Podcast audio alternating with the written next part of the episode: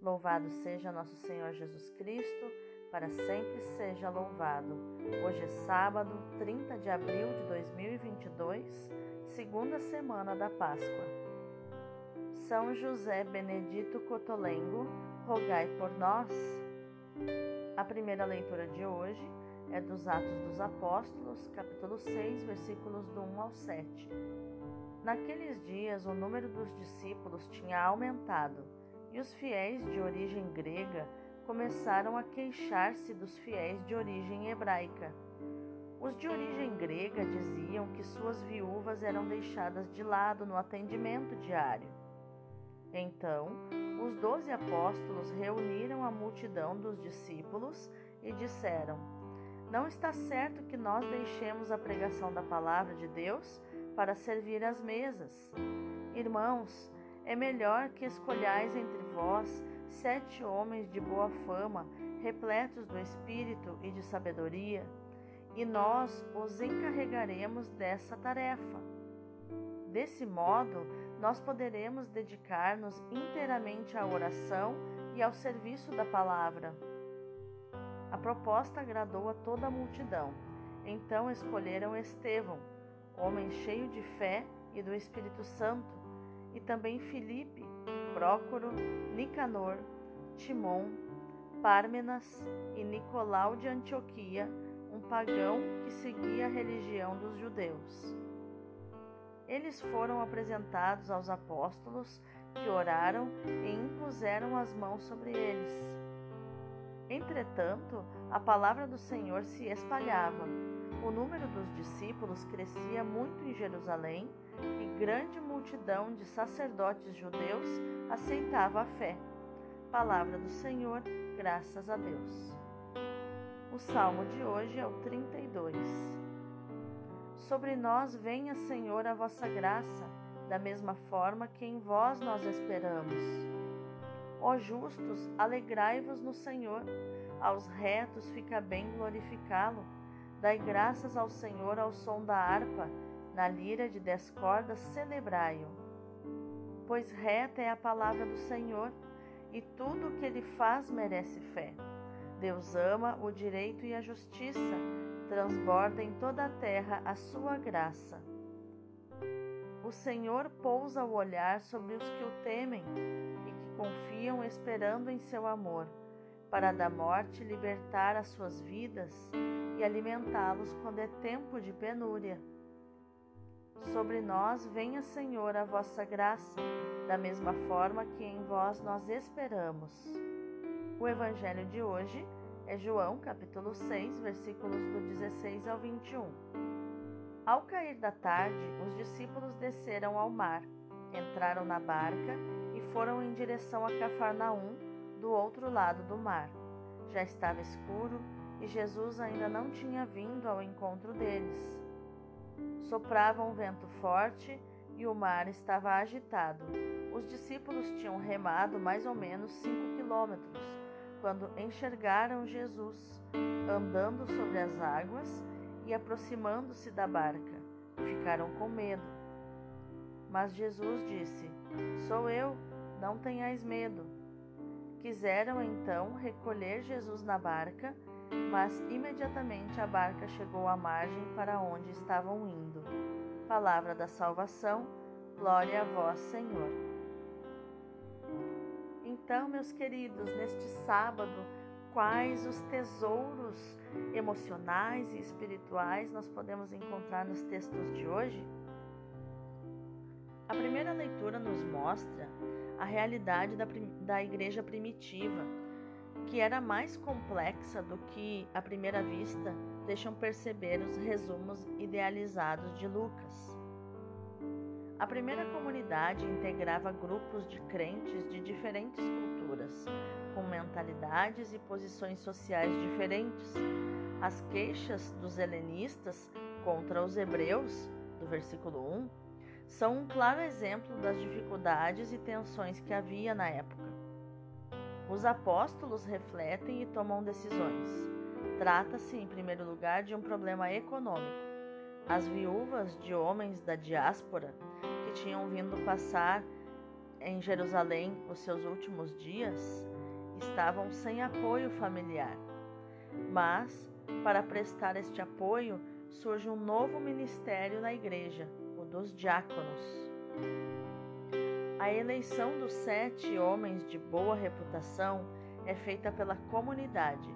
Os apóstolos lhes confiam o ministério pela imposição das mãos, gesto que simboliza a comunicação do Espírito e a associação e participação dos sete eleitos no seu próprio ofício apostólico. De fato, os diáconos não só cuidarão do serviço das mesas, mas também vão se dedicar à pregação. Serão os casos de Estevão e de Filipe, que estão em Atos 6, 8 e Atos 8, 26. Inclusive, Filipe, o diácono Filipe, é um modelo de evangelizador. Já no Evangelho, a cena que hoje escutamos é narrada pelos evangelhos sinóticos e também por João. Mas enquanto em Mateus, Marcos e Lucas nos aparece estreitamente relacionada com a multiplicação dos pães, no quarto evangelho está apenas justaposta a narrativa desse milagre do Senhor. Os discípulos estão na barca ao cair da noite. Tinham remado com esforço uns mais ou menos 5 quilômetros, e lutado contra as dificuldades do momento, quando viram Jesus caminhando sobre as águas e se encheram de medo. O encontro com o Mestre os faz ultrapassar a angústia. As suas palavras, sou eu, não tenhais medo, lhes dão confiança e serenidade porque reconhecem em Jesus a presença poderosa e salvífica de Deus. O seu mestre não é apenas o Messias que lhes mata a fome, mas é uma pessoa divina que vai ao seu encontro com amor. Ao reconhecerem a identidade de Jesus, os discípulos chegam à terra para onde iam. Jesus é o lugar da presença de Deus no meio dos homens. O seu rosto humano esconde o seu mistério e a sua identidade. Mas quem sabe ler na pessoa de Jesus a manifestação de um Deus que ama, torna-se seu discípulo e permanece unido a ele, apesar da aura inacessível que envolve a sua pessoa. As cenas da multiplicação dos pães e da caminhada sobre as águas se tornam epifania de Cristo para os seus discípulos. Reconhecido então o contexto das leituras, né, que o salmo de hoje também vai acompanhá-las, vai ilustrar, né, também estas leituras. Eu convido você a meditarmos mais profundamente nos textos de hoje.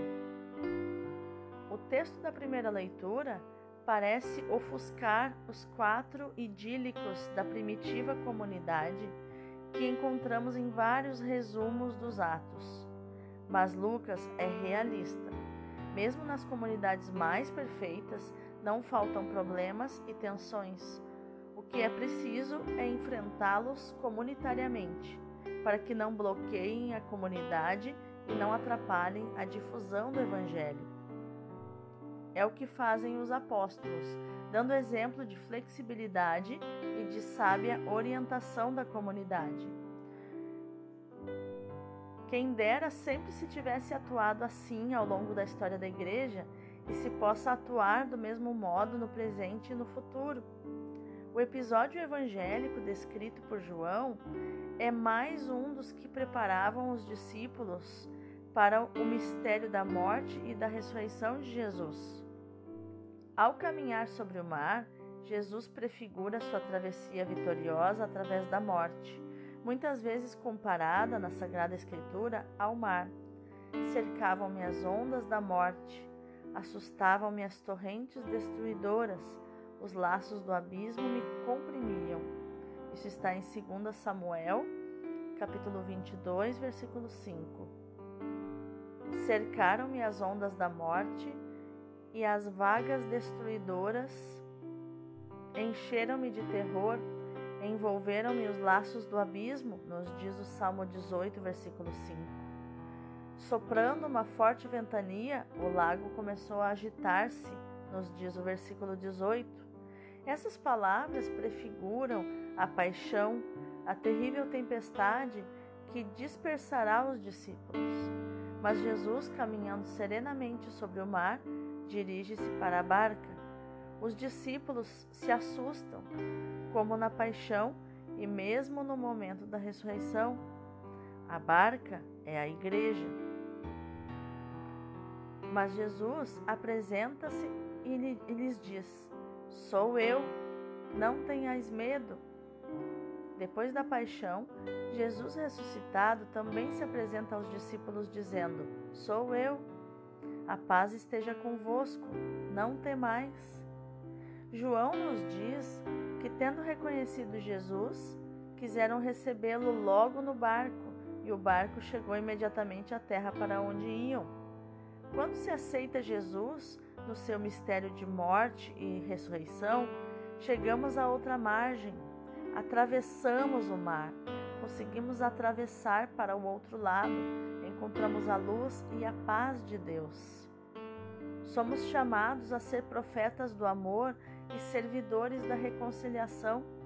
Na comunhão, mesmo para além dos conflitos e no perdão recíproco, é, quereríamos mostrar que a fraternidade, porque os seres humanos anseiam, é possível em Jesus Cristo e dela quereríamos ser fiéis servidores.